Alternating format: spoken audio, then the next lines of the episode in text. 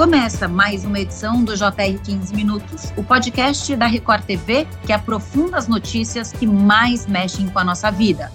A gente começa a edição de hoje com a morte da Rainha Elizabeth II. A saúde da rainha já preocupava os médicos desde outubro do ano passado, quando ela ficou internada para fazer exames. Morreu aos 96 anos a Rainha Elizabeth II. Ela ficou sete décadas no trono e teve o reinado mais longo da história do Reino Unido. O anúncio da morte foi feito pelos canais oficiais da família real britânica, em redes sociais e rapidamente gerou comoção em todo o mundo, como não poderia deixar de ser. A monarca estava em sua residência de férias, o castelo de Balmoral, na Escócia. O que se sabe sobre os problemas de saúde que a rainha enfrentava? E qual o legado de Elizabeth II? E também outra dúvida: o que acontece com a família real britânica a partir de agora? O 15 Minutos de hoje conversa com o professor de Relações Internacionais da SPM e também da Belas Artes, Demetrios Pereira. Demetrios, bem-vindo ao podcast. Um prazer te receber aqui para falar de um assunto tão importante, uma cobertura que marca o último século, com certeza. Olá, Camila, obrigado pelo convite. Professor, vamos abrir aqui o podcast, essa discussão, falando um pouco do reinado da Rainha Elizabeth II, que ocupou o trono por mais de 70 anos, foi a monarca mais longeva da história do Reino Unido. Vamos entender a trajetória dela até chegar ao trono britânico. Ela nasceu no dia 21 de abril de 1926 em Londres, mas ela não estava na linha sucessória da família real britânica desde que nasceu. O tio dela renunciou a coroa, o pai dela assumiu como rei da Grã-Bretanha e aí ela ficou na linha de sucessão. Aos 26 anos, ela assume ali o trono e ela mesma diz, né, já falou em entrevistas que ela não estava preparada para o tamanho da responsabilidade. Teve que abrir mão muito da vida pessoal e a gente acompanhou isso é, em muitos momentos da vida da rainha, em detrimento ao trono, a responsabilidade de ser a chefe, né, e um exemplo para o povo britânico e para o mundo. Queria que você comentasse tudo isso.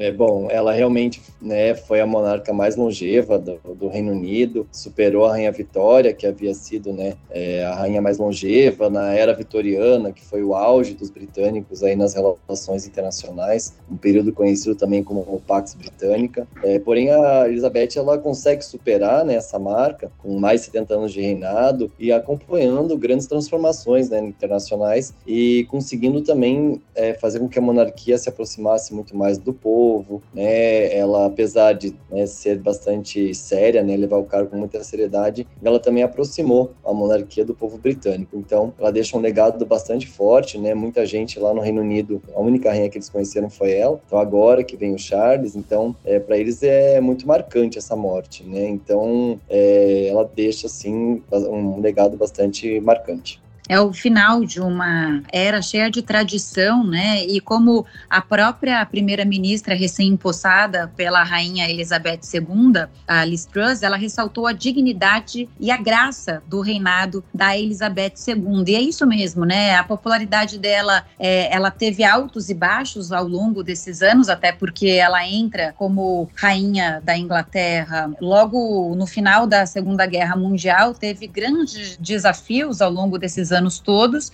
Teve o episódio é, da separação ali do Charles com a princesa Diana e depois ela recupera isso, né? E esse reinado tem uma coisa muito peculiar que é a transmissão, essa coisa de transmitir o dia a dia da família real, a própria cerimônia de coroação da rainha, o casamento da rainha Elizabeth, o primeiro pronunciamento que ela fez ali como rainha mesmo. Então o povo se sente muito próximo, claro, à rainha Elizabeth e à família real também, né? Sim, é verdade. Algumas pessoas estão chamando essa de uma nova era elisabetana, né? Então teve a elisabetana da Elizabeth I, né, há muito tempo, e agora da Elizabeth II. Então foi uma nova era na história britânica, então é um marco histórico, né? A, a morte da Rainha Elizabeth, porque realmente marca o que eles estão chamando de dessa nova era elisabetana, né? E uma rainha muito querida pelo povo, é claro que, como você bem colocou, sofreu altos e baixos, né? Então sofreu muito, né, na época do, da separação do Charles, também depois a morte da princesa Diana, mas ela recuperou, né, esse carisma, então ela né, teve um carisma muito grande e recuperou aquele brilho da família real né, que ficou um pouco manchado com problemas familiares, né?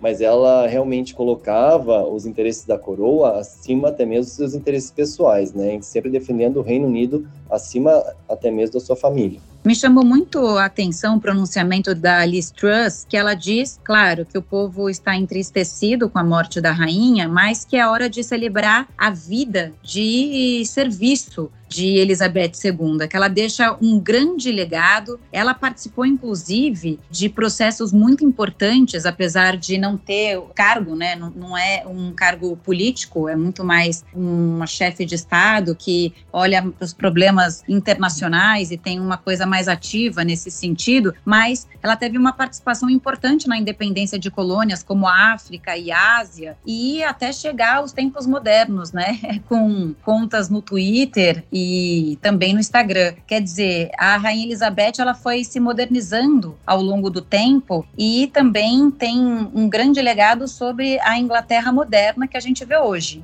Sim, a rainha realmente ela se modernizou ao longo do tempo, né? ela foi acompanhando essas mudanças. Ela também foi abrindo mão, talvez, né, das suas colônias. Né? O Império Britânico deixou de existir durante o seu reinado. Né? Agora, as ex-colônias e algumas inclusive se transformando em repúblicas, né? Mas e ela é rainha não só, né, do Reino Unido, como ela é rainha de países como a, no Canadá, Austrália, Nova Zelândia, que são países soberanos, independentes, porém mantiveram a Elizabeth como rainha, né, no cargo, né? Mantiveram a monarquia e aí Elizabeth era rainha também desses países todos, né?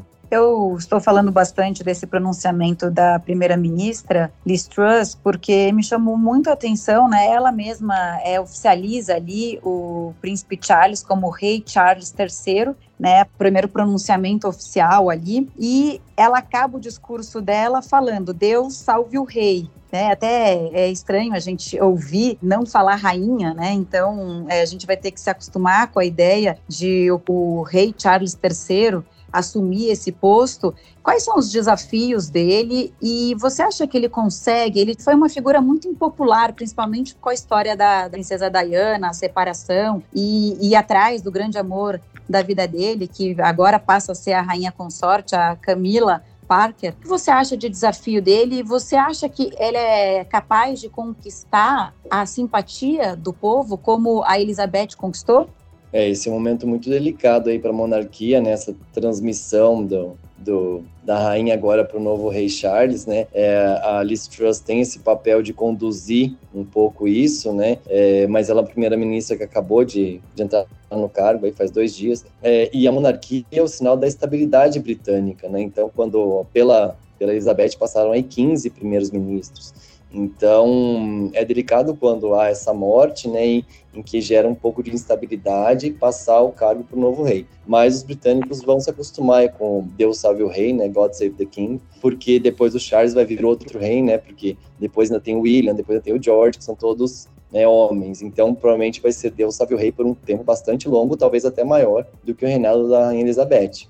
O rei Charles, apesar de não ter assumido até os 73 anos de idade, ele assume experiente a coroa britânica e também tem como desafio renovar a imagem da monarquia, né? O príncipe William sempre foi mais popular que ele, chegava-se a cogitar ali há um tempo atrás, quando o príncipe William casou, que ele poderia assumir no lugar do príncipe Charles, que poderia renunciar sem mesmo assumir a coroa britânica. Isso não aconteceu. De qualquer forma, essa experiência do príncipe Charles, ou melhor, do rei Charles III, pode ajudar neste momento? O que esperar do discurso dele amanhã?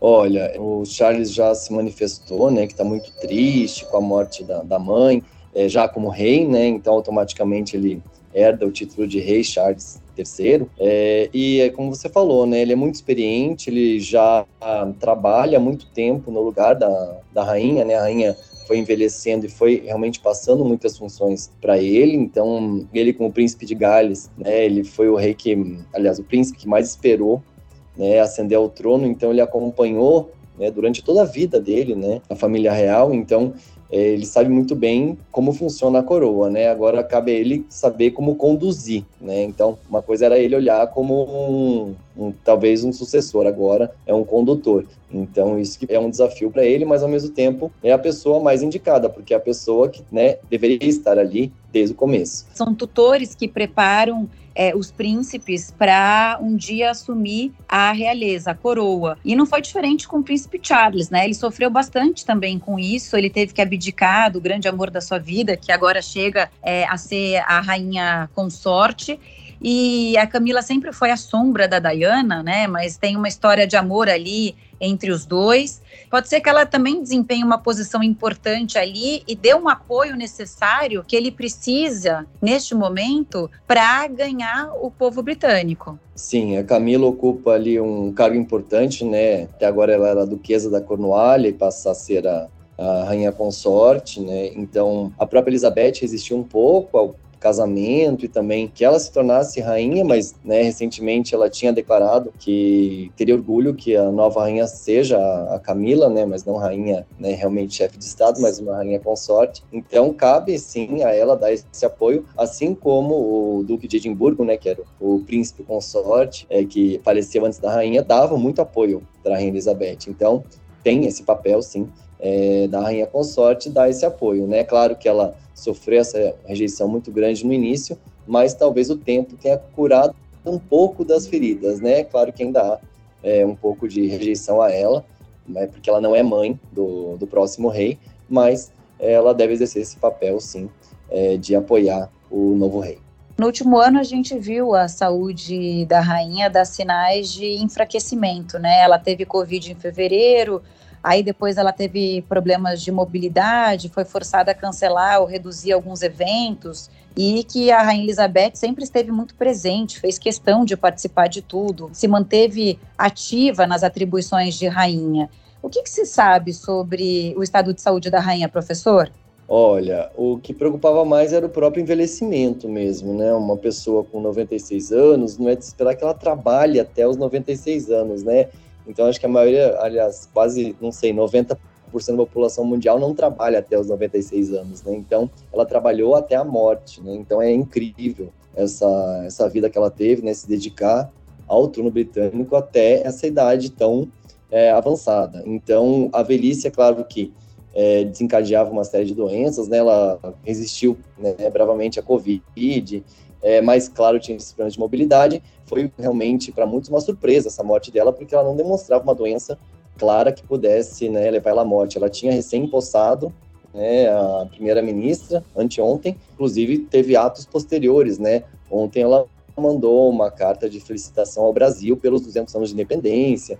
Então, realmente, ela era uma rainha muito ativa, apesar da idade avançada. Então, é, pegou muita gente de surpresa, sim aquela imagem dela empossando a Liz Truss, né? Ela parecia mais enfraquecida, claro, já de bengala, mas a gente não imaginava que seria a última imagem que a gente ia ver da rainha com vida. Agora, eu também queria lembrar aqui um discurso, eu não sei se você viu, aos 21 anos, a rainha faz aquele compromisso, né, num pronunciamento com o povo britânico de que trabalharia até morrer. E foi assim que ela levou, é impressionante. Ela deixa um legado é, imenso e já deixa saudade e por esse é, essa proximidade né que a família real desenvolveu a partir dos anos 1953 57 com a chegada de televisão com as transmissões o mundo sente a morte da rainha Elizabeth II hoje essa promessa que ela fez né ela é muito famosa né prometo trabalhar até a morte né para os meus súditos. Então, realmente, ela seguiu exatamente o que ela prometeu naquele discurso que ficou muito conhecido, né? Então, é, ecoou por toda a Commonwealth, né? Que são os países aí da comunidade britânica. E ela realmente seguiu isso, né? E realmente impressiona muito uma pessoa trabalhar até essa idade, né? E realmente cumpriu com as suas funções é, é, até essa idade, né? Então, existem muitos casos de monarcas que abdicam né, do trono é, antes disso, é, mas ela seguiu uma tradição britânica, né, do, dos reis geralmente trabalharem até a morte.